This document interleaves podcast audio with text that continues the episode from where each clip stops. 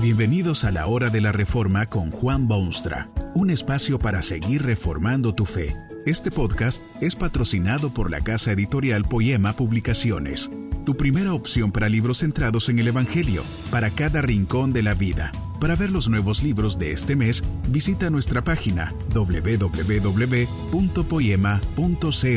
Ahora escuchemos a Juan Boonstra con el programa de hoy. Esta conferencia se titula La familia sin hijos y está basada en las palabras bíblicas de 1 Samuel 1:10.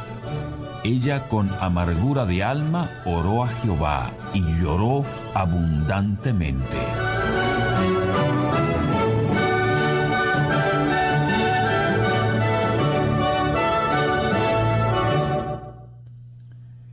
La familia sin hijos es una familia privada, privada de una felicidad que no tiene igual en la experiencia humana. Cierto es que los hijos son también una gran responsabilidad, fuente de irritaciones y producen muchos dolores de cabeza a los padres modernos, pero ni siquiera esos inconvenientes disipan o apagan la satisfacción que los hijos traen al seno de la familia. La familia sin hijos es digna de compasión humana, aparte de las razones por las cuales es familia sin hijos. Hay quienes no pueden tener hijos y hay quienes no quieren. Hay quienes han perdido los hijos que tenían y hay quienes nunca los tuvieron. En todos los casos son familias sin hijos y seguramente tienen sus propios problemas al ver su realidad. En la Biblia hay algunos casos de familias sin hijos. Usted sabe que en el Antiguo Testamento esto era quizá peor que en los tiempos actuales, porque toda esposa sin hijos podía ser despedida por su esposo. Los hijos se consideraban clara evidencia de las bendiciones divinas y era la única forma de perpetuar el nombre de la familia. Allí está el caso de Ana y Elcana. Ana no tenía hijos. Tenía esposo y experimentaba el amor de ese esposo, pero no tenía hijos. Usted puede ver ese amor en que el Cana trataba a Ana con especial consideración. Según las costumbres de aquellos tiempos, el cabeza de familia distribuía anualmente regalos y obsequios a los miembros de la familia. Todos recibían algo, cada uno su parte. Y esto es lo que leemos con respecto a Ana. Pero a Ana daba una parte escogida porque amaba a Ana, aunque Jehová no le había concedido tener hijos. El amor no faltaba, faltaban los hijos. Y esto destruía el corazón de aquella mujer. Ana lloraba y no comía, se sentía molesta y afligida. Era entonces que su esposo Elcana la tomaba en sus brazos, la miraba en la profundidad de sus ojos y le decía Ana, ¿por qué lloras? ¿Por qué no comes? ¿Y por qué está afligido tu corazón? ¿No te soy yo mejor que diez hijos? Elcana amaba a su esposa, pero Ana no tenía hijos. Esto trae a colación dos o tres cosas de importancia. En primer lugar, uno debe reconocer la gran bendición de haber nacido en la familia. Qué cosa tan bonita es ver un cachorrito, un pichón o un bebé de cualquier clase. Todo el mundo admira animales en desarrollo, sean perritos o gatitos, pollitos o corderitos. Uno se siente atraído a estas criaturas tan tiernas e indefensas simplemente porque prometen ser algo en el futuro.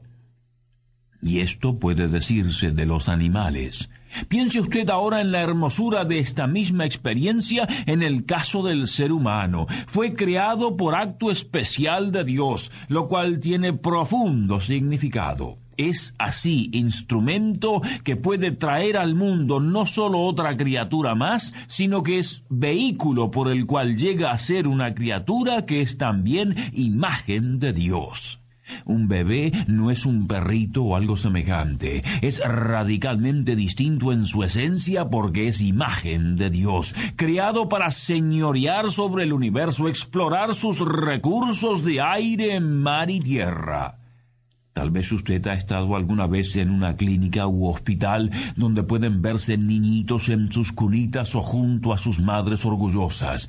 Esos seres tan débiles y pequeñitos son mucho más que el más valioso potrillo o el cordero de la más pura raza y alto valor económico, porque ese bebecito es un hombre o mujer en potencia, pero es ya imagen de Dios.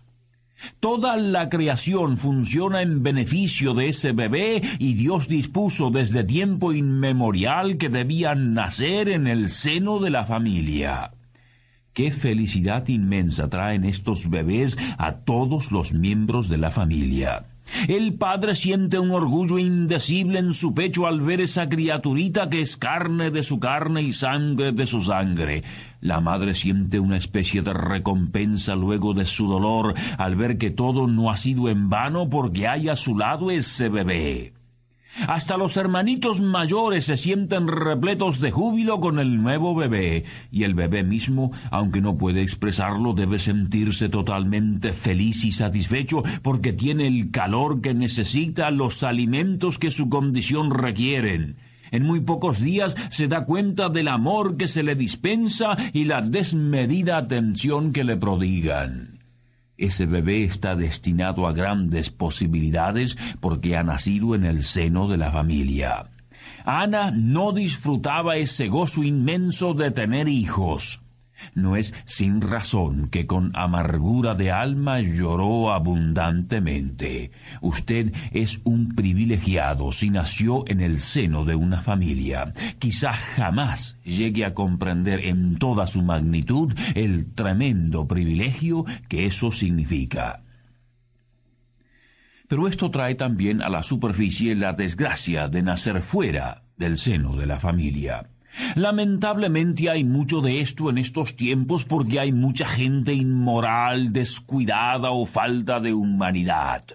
Piense usted en aquel muchacho que se creyó masculino, quiso dar muestras de hombría malentendida y trajo al mundo un ser humano, pero completamente fuera del círculo de la familia qué tragedia suele ser.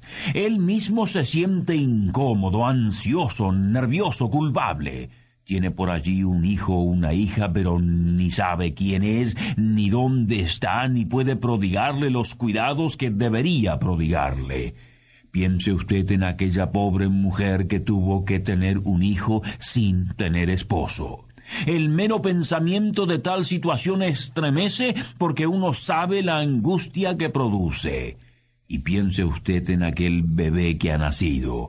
¿Qué futuro puede tener sin el calor de un círculo familiar, sin la indispensable realidad de un hombre que sea su padre? O piense usted en aquella mujer que se descuidó y en un momento de emociones carnales o deseos naturales cayó en la red y trajo al mundo un hijito. Seguramente lo ama como resultado de su instinto maternal, pero ¿no pensará a veces que la vida le ha sido cruel y despiadada y que alguien aparte de ella es culpable de tal desgracia? Tampoco es promisorio el futuro de un niñito nacido en tales circunstancias.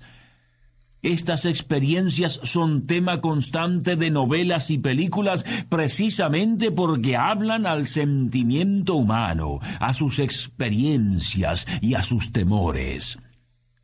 Es penoso nacer fuera del ámbito de la familia, sumamente penoso.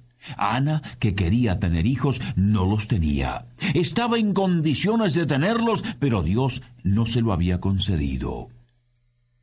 La familia sin hijos, en cierto sentido, es la negación de los propósitos de Dios. Hay familias así por decisión divina y las hay por decisión humana. Si es por decisión divina, usted nada puede hacer para cambiarlo salvo lo que hizo Ana. Con amargura de alma oró a Jehová, llevó sus cuitas a quien puede entenderlas y quien puede transformar lo malo en lo mejor y el llanto en alegría. Tal vez usted mismo está en tal situación sin saber qué hacer porque quiere una familia con hijos, pero no parece posible. Vaya usted en oración ferviente ante Dios, expóngale su problema y pídale solución o fortaleza para sostener la pesada carga que tiene que llevar. Quiera Dios concederle, como lo hizo con Ana, el gran deseo de su alma. Pero, ¿qué de aquellos que intencionalmente viven con familias sin hijos? Bueno, en tales casos se están negando abiertamente el propósito de Dios y se roba así a la sociedad, a la patria y a la misma iglesia de Jesucristo. ¿Cree usted que una sociedad puede mantenerse con familias sin hijos? ¿No tiene usted la obligación sagrada de ofrecer a la sociedad a alguien que un día tomará su lugar en ella? ¿Qué derecho tiene usted de vivir en matrimonio sin la responsabilidad correspondiente? Esta cuestión tiene también dimensiones espirituales. Usted sabe que Dios siempre ha considerado la unidad familiar como cosa básica en sus relaciones con el hombre. Sus promesas son para los padres y para los hijos. El pacto lo hizo con Abraham y con su simiente. Ese es el modelo que Dios creó y el modelo no ha sido descartado todavía. Dios todavía hoy en día extiende su reino y da crecimiento a su iglesia, concediendo hijos a sus hijos. Es precisamente esa clase de hijos que se necesita en las familias de hoy en día.